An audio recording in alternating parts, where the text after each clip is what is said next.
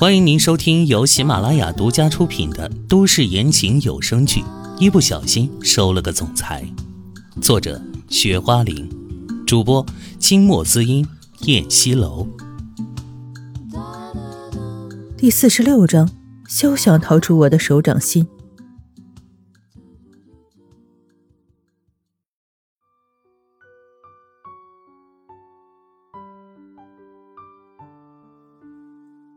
偌大的拍桌子声把芳芳吓了一跳，唐嫣然倒是不为所动，只是冷眼瞅了他一眼，又像没事人一样。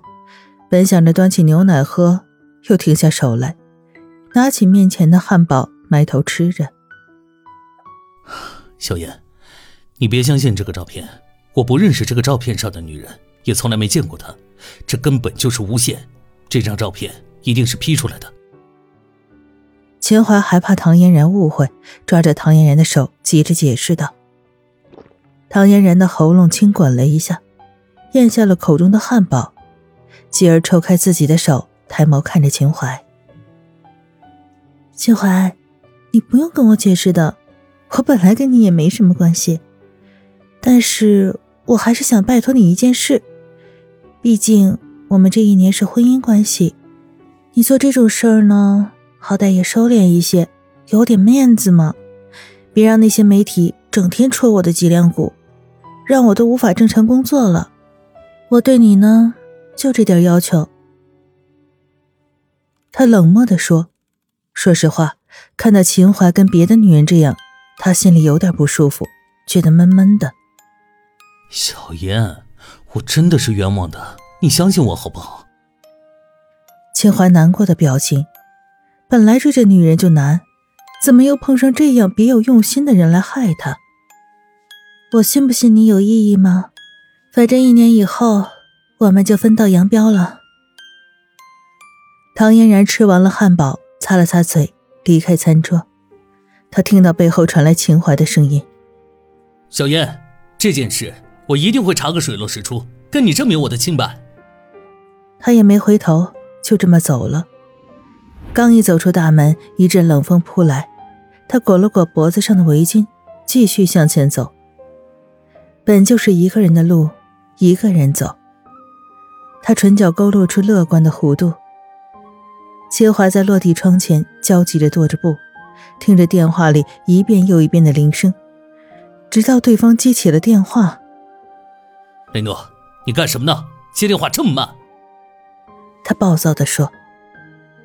呃，对不起啊，三少爷，刚才手机不在身边呢，请问你有什么急事吗？雷诺战战兢兢的声音传来：“赶紧给我过来！”谢怀话音刚落，就挂断了电话。电话那边的雷诺立马从自己女朋友身边跳起来，下床穿衣服，飞奔而来，也不管身后的女人怎样叫他。雷诺很快就到了，秦淮把照片给他。叫他立即去查，今天务必查到结果。晚上秦淮没回来，唐嫣然不闻不问。唐嫣然给两个孩子洗完澡，躺在床上给他们讲故事。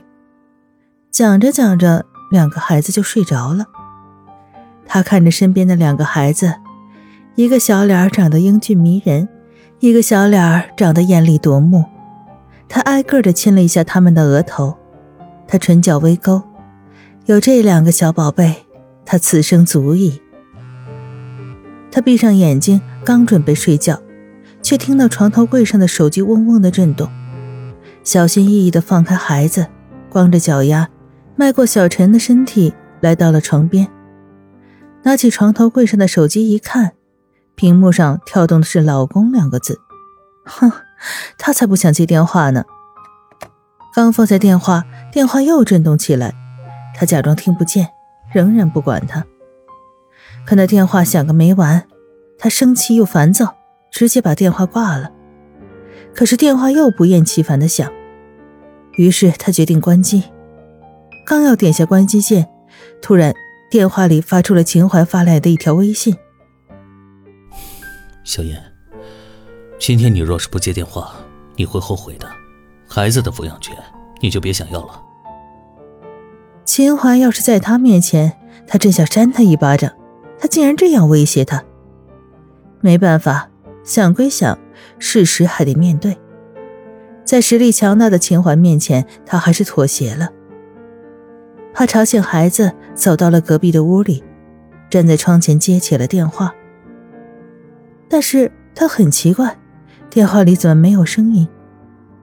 纳闷的正要挂上电话，突然听到“哐”的一声，门开了，紧接着，秦淮，你说我审批的哪份合同又出现了问题了？一个男人烦躁的声音。唐嫣然听出来了，这是秦星野的声音。秦淮跟秦星野谈合同的事，为什么要让他听？唐嫣然觉得愈发的奇怪，这男人有毛病啊！他本想挂电话，又怕惹恼秦淮，保不住孩子的抚养权，于是还是耐着性子听下去。电话那一头，在公司里，请叫我秦总。秦淮冷厉骇人的声音，只听到“啪”的一声，一沓文件摔在了秦星野帅气的脸上。秦星野恼怒的瞪着秦淮：“秦淮，你敢往我脸上摔东西？我是你哥！”他怒吼道：“那是在家里，现在是在公司，只有上级和下级。”秦淮冷冷的说：“他西装革履，横眉冷对，有着那宛若帝王一般高高在上、掌控生死大权的气概。”秦淮，你别嚣张。就算我坐不上总裁的位置，等二哥回来，你照样得下台。秦星也气愤至极，两眼猩红。我下不下台，还真不是你说了算。秦淮不屑的瞥他一眼，坐在老板椅上，翘起一只修长的腿，欲点燃一支雪茄，却又突然放了下来。秦星也气得手指颤抖，但也没办法。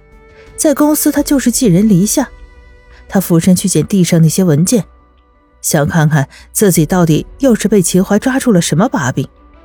结果，他愣住了。秦星野，你连自己的本职工作都做不好，竟然还有闲情逸致给我家小嫣寄报纸、寄照片。